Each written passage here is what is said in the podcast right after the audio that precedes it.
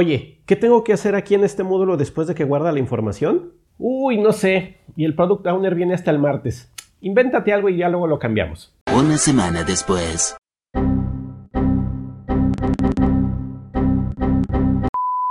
Suscríbete al canal y dale clic a la campanita para recibir notificaciones cuando publiquemos nuevo contenido. Dale like al video y compártelo con tus conocidos. También visita mi web en edgarfernandez.com para que tengamos otra forma de comunicación y encuentres más recursos útiles. Es imposible que el equipo memorice toda la información de los requerimientos. A lo largo del proyecto tendrá dudas, habrá suposiciones y ocurrirán otras situaciones que hagan que el entendimiento sea diferente entre los diferentes miembros. El no resolver estas diferencias y estas dudas rápidamente nos va a conducir a retrabajo, retrasos e insatisfacción de varios de los stakeholders. Además, para sistemas ya construidos es importante que exista información que nos permita entender cómo se tomaron las decisiones para este y las implicaciones que tiene introducir cambios. Por eso debemos especificar los requerimientos y esto significa documentar los acuerdos sobre lo que debe hacer el sistema y las restricciones que tiene, de modo que tengamos un entendimiento común. Una de las mayores dificultades que tienen los equipos es definir lo que se debe especificar. La información importante que debe de ser registrada es la que te permite responder las siguientes preguntas. ¿Qué se va a resolver y por qué es importante? ¿En quiénes estamos teniendo impacto? ¿Qué es lo que los usuarios quieren hacer? ¿Qué es lo que el sistema debe de hacer? ¿Cuál es el ambiente en el que estará desempeñándose el software? ¿Cuáles son las interfaces de hardware y software que vamos a usar? ¿Existe alguna restricción respecto a la tecnología? ¿Cómo evaluaremos el cumplimiento de los requerimientos no funcionales? ¿A cuáles estándares nos debemos apegar? ¿Y qué no sabemos todavía? Soy Edgar Fernández. Hablemos de la especificación de los requerimientos.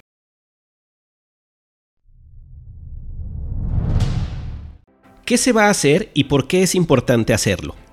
Los requerimientos de negocio, que están en lo más alto de la escala de niveles, marcan la dirección del proyecto, los objetivos que persigue el usuario y la organización y una visión de cómo el producto ayudará a alcanzarlos. Para que los involucrados siempre tengan presente por qué es importante hacer este proyecto, haz un resumen ejecutivo con lo siguiente. El estado actual y la problemática que se enfrenta. El estado deseado expresado en objetivos SMART y criterios de éxito. El enunciado que describe la visión del software. Las funciones principales que ejecutará y los riesgos del proyecto. Recuerda que esta especificación hablará en el lenguaje del negocio, por lo que debes evitar incluir muchos conceptos técnicos y ser muy concreto en la descripción de la visión. Por ejemplo, tu especificación de la visión y sus funciones principales puede ser como sigue.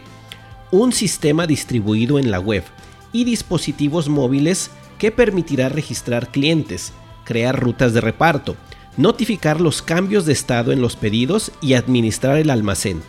La descripción detallada de cómo se hará cada función se hará, pero es parte de otra especificación. ¿En quiénes estamos teniendo impacto? Todas las decisiones que se toman para el producto tienen un impacto y reciben influencia de la comunidad de stakeholders. Debemos establecer un acuerdo de quiénes son y cuál es su rol en la comunidad. En esta especificación deberás definir quiénes son los usuarios directos, quiénes son los patrocinadores del proyecto, quiénes son los usuarios directos, quiénes definen reglamentos, estándares y leyes. Los patrocinadores suelen tener el poder de aceptar o rechazar el proyecto, así que ellos establecen los objetivos del mismo. Los usuarios directos utilizarán las funciones del software, los usuarios indirectos reciben un beneficio aunque no estén usando el producto. Por ejemplo, para una aplicación de mapas y GPS, los restaurantes son usuarios indirectos, pues se benefician de que los conductores puedan llegar a sus locales mediante el mapa y el GPS. Los definidores de reglas establecen lineamientos a los que el software debe apegarse, por ejemplo, el gobierno. El stakeholder especificado será el nombre del rol. No debes poner el nombre de cada persona en el equipo o la organización. Debes usar cosas como director, gerente, empleado, etc. Puedes agregar información adicional como los intereses principales de cada stakeholder, sus actitudes y las restricciones que presentan hacia el proyecto. ¿Qué es lo que quieren hacer los usuarios con el software? Los usuarios quieren completar actividades usando el software.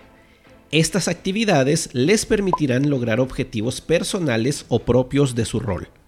En la especificación de los requerimientos de usuario, documentamos los procesos y objetivos que quieren completar a través de nuestro software. Es importante que aquí entiendas que la especificación debe centrarse en actividades completas del usuario en vez de funciones individuales del software. Por ejemplo, un usuario que llamaremos publicista quiere diseñar correos electrónicos para enviar promociones a sus clientes. El objetivo es enviar promociones y la actividad es diseñar el correo. El software debe permitirle completar la actividad y lograr el objetivo, que en este caso es enviar el correo. Un ejemplo de lo que no debes especificar aquí es agregar imágenes mediante drag and drop. La especificación de requerimientos de usuario puede hacerse con la herramienta User Stories. Si el equipo necesita mayor detalle sobre los procesos, la herramienta de casos de uso le será de utilidad. ¿Qué funciones tendrá el software? El software debe ofrecer diferentes funciones para permitir que los usuarios completen sus actividades. La especificación de estas funciones nos permite entender qué hará la aplicación en sus diferentes elementos, pero no especifica el cómo. Retomemos el ejemplo del publicista y el envío de promociones por correo electrónico.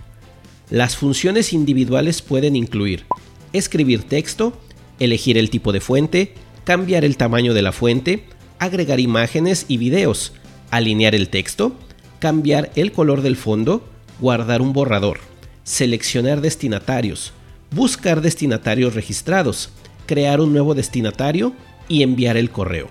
En la especificación también es importante describir el comportamiento de las funciones en escenarios de uso normal, error y excepción. Por ejemplo, si ocurre un error de comunicación, el software debe presentar el mensaje o debe de reiniciar. Estas especificaciones son importantes. La documentación de las funciones del software puede hacerse sobre maquetas de pantallas, en las que agregas notas con los comentarios. Puedes utilizar prototipos o un documento detallado con la descripción de cada función. ¿Cuál es el ambiente en el que estará operando el software? El equipo debe ser capaz de comprender el ambiente en el que operará el sistema.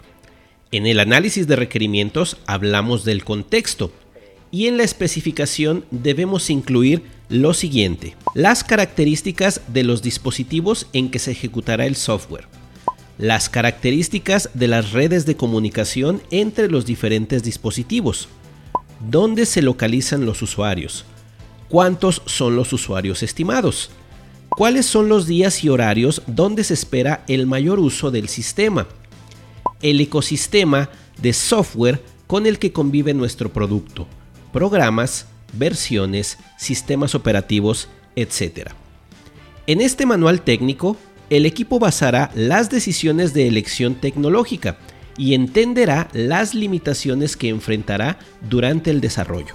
¿Cómo se usarán las interfaces con otro software y hardware? Si tu sistema se comunicará con otras aplicaciones de software y hardware, debes especificar lo siguiente. ¿Cuáles son esas aplicaciones? cuáles son las características de las interfaces que usarás para comunicarte con ellas, por ejemplo, sus APIs. ¿Cómo deben usarse en los diferentes procesos? Problemas conocidos con el uso de las interfaces. Donde la especificación ya existe, debes nombrar la referencia y localización donde el equipo puede consultar esta información. ¿Hay alguna restricción con la tecnología? La información en esta parte de la especificación permite que el equipo decida correctamente cuáles herramientas y componentes son adecuados para el desarrollo y prevenga dificultades con la compatibilidad de la aplicación en diferentes dispositivos y programas. En muchas ocasiones, los proyectos inician en ambientes donde ya existe tecnología, la cual no es posible cambiar y es importante saberlo para usarla. En esta información debes especificar dependencias con componentes y bibliotecas de terceros, en qué versión se encuentran y dónde las encontramos. Restricción de recursos, como la cantidad de memoria, la capacidad de procesamiento y el ancho de banda. La resolución de las diferentes pantallas en los dispositivos. Los equipos, los sistemas operativos y aplicaciones que se utilizarán y que no pueden ser actualizados. Las arquitecturas de hardware y sistemas operativos específicos, los cuales no podemos cambiar. Aquí también debes incluir la referencia a manuales de operación, bibliotecas de ayuda, foros de apoyo y toda la información que permita entender y operar la tecnología que incluye estas limitaciones. ¿Cómo evaluaremos el cumplimiento de los requerimientos no funcionales? Los requerimientos más susceptibles a presentar ambigüedad son los atributos de calidad o requerimientos no funcionales. ¿Cómo sabemos que hemos hecho un programa seguro, usable, rápido, libre de fallos o de alto desempeño? Especifica estos requerimientos con parámetros objetivos y medibles. Por ejemplo, el sistema debe responder mil peticiones por cada segundo. Idealmente, incluye escenarios de prueba. Colabora con los expertos en testing para esto. ¿A cuáles estándares nos debemos apegar? Algunos elementos del sistema deben apegarse a estándares.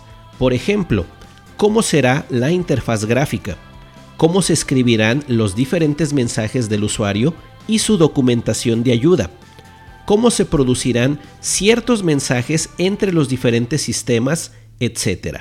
Estos estándares pueden ser externos o definidos internamente. Debemos especificar lo suficiente de ellos para que el equipo los utilice cuando es necesario. ¿Qué no sabemos todavía? En varios momentos del tiempo existirá información incompleta respecto al sistema.